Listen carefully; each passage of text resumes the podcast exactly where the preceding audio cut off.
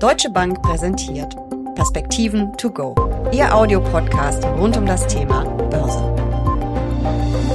China feiert in diesen Tagen das Chinese New Year. Ein guter Anlass, um wieder einmal detaillierter auf die zweitgrößte Volkswirtschaft der Welt zu schauen. Wie steht China wirtschaftlich da? Wie ist das Land durch die Corona-Krise gekommen? Wie läuft es an den Aktienmärkten? Wo gibt es Chancen und wo Risiken für Anleger? Darüber sprechen Uli Stephan, Chef Anlagestratege der Deutschen Bank und ich in den Perspektiven to go. Mein Name ist Jessica Schwarzer und damit herzlich willkommen. Ja, Uli, China ist derzeit der Star der Weltwirtschaft. Die Wirtschaft konnte als eine der ersten den Corona-bedingten Einbruch wettmachen. Wo steht Chinas Wirtschaft denn aktuell?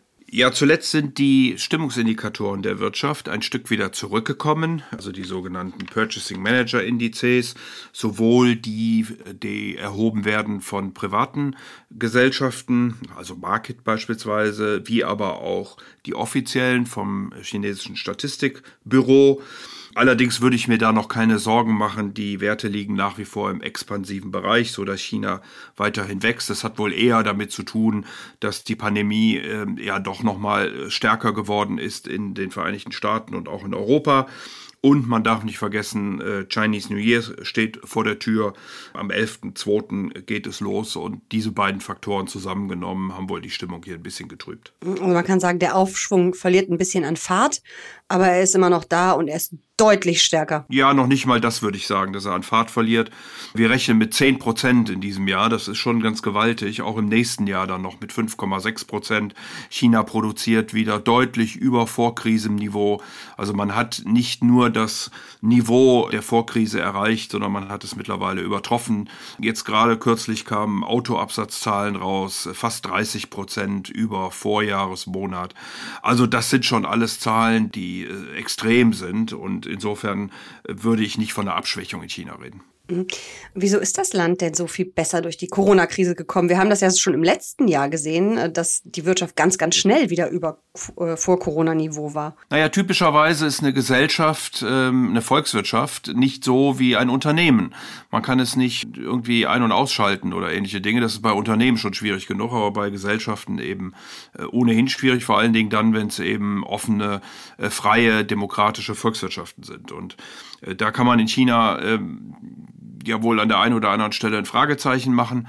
Und vor dem Hintergrund äh, hat China sehr, sehr rigoros äh, direkt geantwortet auf diese Pandemie. Man hat Wuhan abgesperrt, man hat äh, Türen zugemauert, zugeschweißt, man hat die Leute da wirklich eingesperrt und hat über diese sehr rigorosen Maßnahmen, die ja auch immer wieder aufgeflackert sind in dem Moment, wo das Virus irgendwo in China ausgebrochen ist, es erreicht eben die, die Ansteckungszahlen so weit runterzudrücken mit Kontrollen, dass man heute eben, wie gesagt, wieder praktisch normal leben und arbeiten kann. Die Industrie läuft, der Export auch wieder und äh, vor allen Dingen auch der private Konsum wieder anspringt. Was haben denn äh, Chinas Regierung und auch die Notenbank äh, vielleicht besser und anders gemacht als in Europa oder in den USA? Ja, auch hier ist es eben äh, schlichtweg ein, einfacher. Man kann Dinge beschließen und sie auch sofort umsetzen. Und auf der fiskalischen Seite bedeutet das, äh, dass nicht nur Gelder zur Verfügung gestellt werden, äh, sondern die werden dann auch sofort eingesetzt äh, in Baumaßnahmen, Infrastruktur, aber auch Häuser. Das läuft ganz viel über sogenannte lokale Regierungsstellen beziehungsweise deren Finanzvehikel, wo dann Land versteigert wird und dann werden da anschließend Projekte drauf entwickelt. Wenn man durch China fährt, wird einem manchmal Angst und Bange, weil viele davon stehen auch tatsächlich leer. Also da ist auch nicht alles Gold, was glänzt, aber über diesen Weg schafft man es eben dann doch, äh, die Leute zu beschäftigen und Bruttoinlandsprodukt zu erzielen. Man wird wohl im Laufe diesen Jahres da etwas restriktiver mit umgehen, weil natürlich auch die Schulden dann gestiegen sind und äh, die Zinssätze eben auch die Inflation einladen. Also wir rechnen damit, dass die Fiskalpolitik ein Stück weit zurückgefahren wird, äh, allerdings sehr vorsichtig und auch die People's Bank of China den ersten äh, Zinsschritt voraussichtlich dann im zweiten Halbjahr tun wird. Mhm. Wenn wir uns das angucken, wie es im Moment aussieht, ähm, du hast es schon gesagt, die Industrieproduktion läuft bombig, übertrifft Vorkrisenniveau. Aber das gilt natürlich nicht für jeden Sektor und denke auch in China wird wohl die Dienstleistung, der Dienstleistungssektor ein wenig hinterherhinken, oder? Ja, kann man nicht pauschal sagen. Die äh, Stimmung in dem Dienstleistungsgewerbe ist eigentlich besser als, äh, sogar noch besser als in, im verarbeitenden Gewerbe.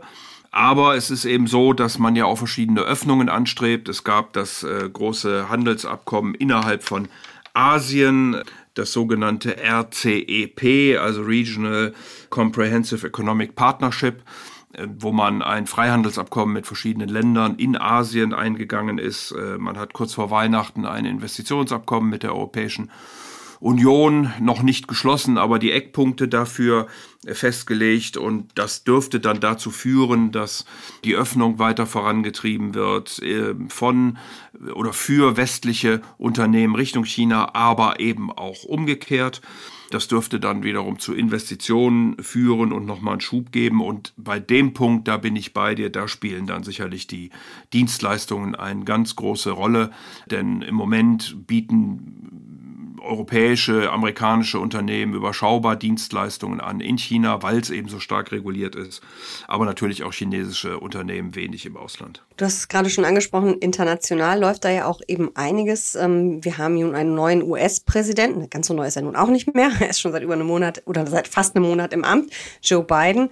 Glaubst du, dass Bewegung in den Handelsstreit mit den USA kommt und dass das der chinesischen Wirtschaft helfen wird? Da bin ich nicht sicher. Joe Biden hat zum einen das Handelsabkommen, was Donald Trump mit China vor einem Jahr geschlossen hat, bestätigt. Äh, hier will China den USA verschiedene Waren abnehmen. Das ist im letzten Jahr auch pandemiebedingt nicht gelungen und hier wird der Ton scharf bleiben. Äh, zum Zweiten hat äh, Joe Biden auch gerade vor wenigen Tagen gesagt, dass ähm, China ein harter Wettbewerber bleiben wird.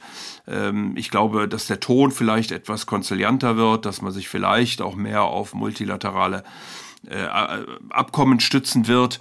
Aber der Umgang in der Sache zwischen China und den USA, der wird äh, hart bleiben. Schauen wir mal auf die Aktienmärkte. Natürlich hat auch Chinas Aktienmarkt ähm, einen ziemlichen Dämpfer hinnehmen müssen im vergangenen Jahr, sich aber mittlerweile erholt. Wie sieht es denn da aus? Wie hat China da abgeschnitten?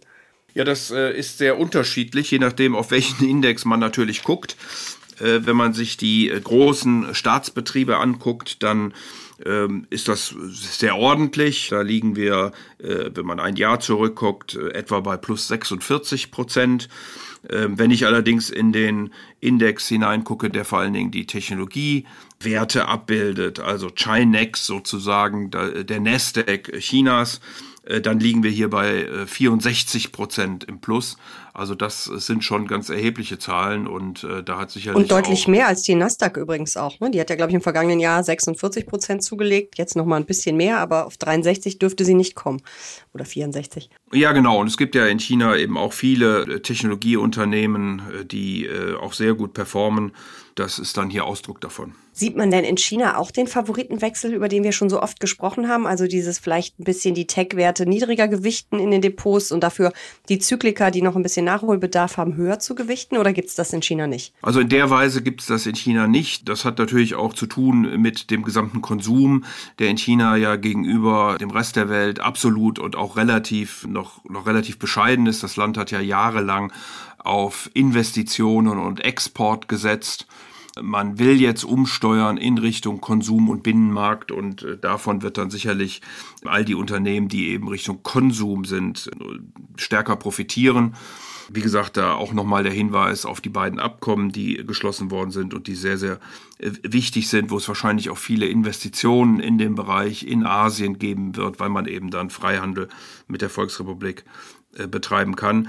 Also ich würde sagen, man sieht eher dann so einen Favoritenwechsel äh, von den Staatsbetrieben hin zu den privatwirtschaftlichen, von den großen eher zu den etwas kleineren und vielleicht von den exportgetriebenen Unternehmen stärker zu den konsum- und binnenmarktorientierten Unternehmen. Was ich ja immer noch beeindruckend finde ähm, oder verwunderlich eigentlich, warum China als zweitgrößte Volkswirtschaft der Welt an der Börse immer noch als Emerging Market, also als aufstrebendes Schwellenland gilt.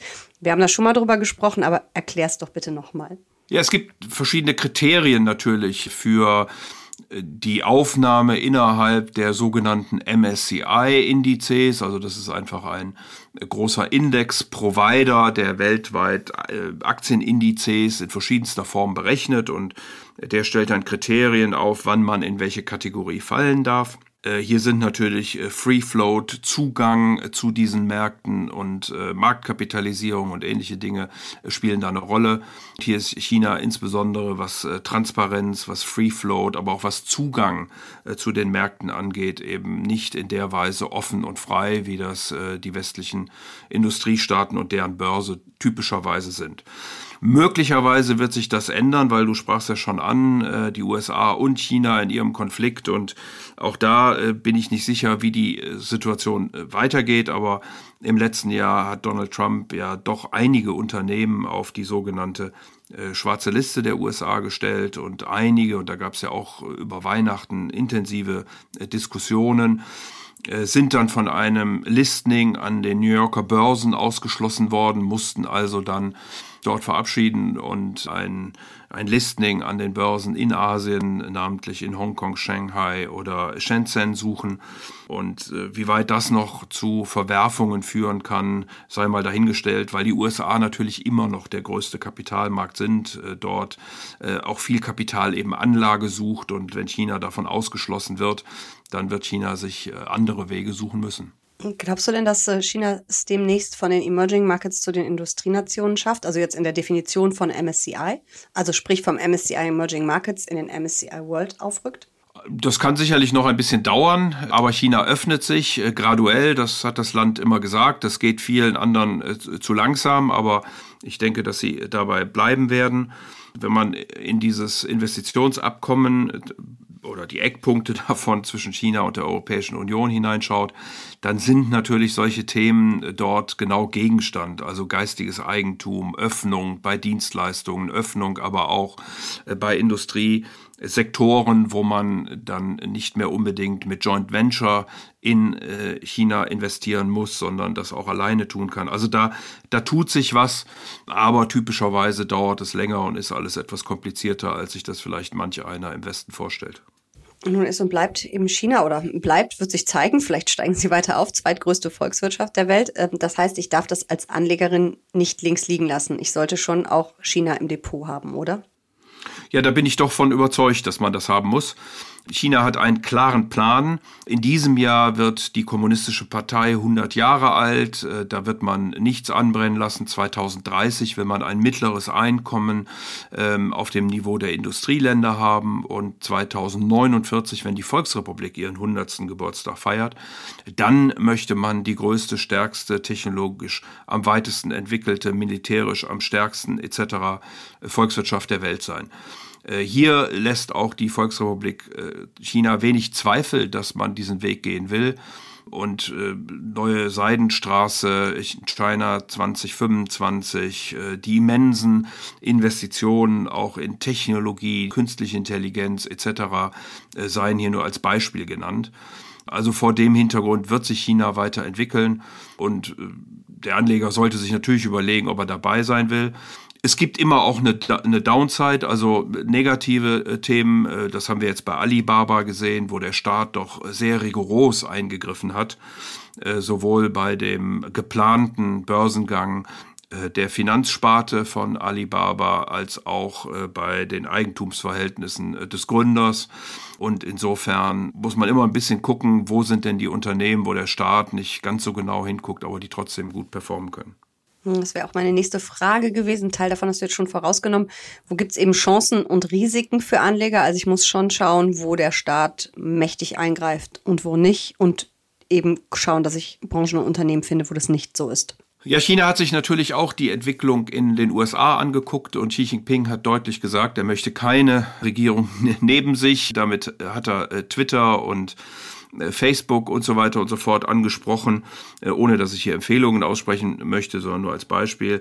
Also in diesen Bereichen, wo man äh, sozusagen der kommunistischen Partei, dem Machtapparat zu nahe kommt, zu viel Einfluss haben könnte, da könnte die kommunistische Partei dann allergisch reagieren. Wenn man das natürlich auf der Seite der Versorgung der Industrie oder der Verbraucher macht, Autos, Konsum, dann sieht das etwas anders aus. Äh, bei den Autos aber auch muss man sagen, es gibt mittlerweile hunderte, fast täglich werden neue Unternehmen gegründet, die Elektroautos bauen. Also die Konkurrenz ist natürlich auch immens. Super spannendes Thema. Hast du noch so einen Tipp für mich, wie hoch mein Anteil im Depot sein sollte? Orientiere ich mich da vielleicht an den Indizes, also MSCI äh, Emerging Markets oder wie mache ich es am besten? Ja, das hat sicherlich auch etwas mit der Risikopräferenz zu tun. Je nachdem, wie die politische Lage ist, sowohl geopolitisch als auch in China selbst, kann es immer mal äh, zu größeren Eruptionen, hätte ich fast gesagt, also Schwankungen an den Märkten kommen. Das betrifft die Märkte insgesamt wie auch die einzelnen Unternehmen. Von daher muss man schon ein gewisses eine gewisse Risikotoleranz mitbringen. Aber wenn man die hat und wenn man einen äh, längerfristigen Horizont, äh, über einen längerfristigen Horizont verfügt, äh, dann würde ich schon einen doch namentlichen Anteil in China äh, investieren, der wahrscheinlich die 10% überschreiten wird. Wow, das ist mehr, als ich gedacht hätte. Es ist auf jeden Fall ein spannender Aktienmarkt und ich denke, das Thema China werden wir uns noch einige Male anschauen. Danke für diese Perspektiven. To go. Sehr gern.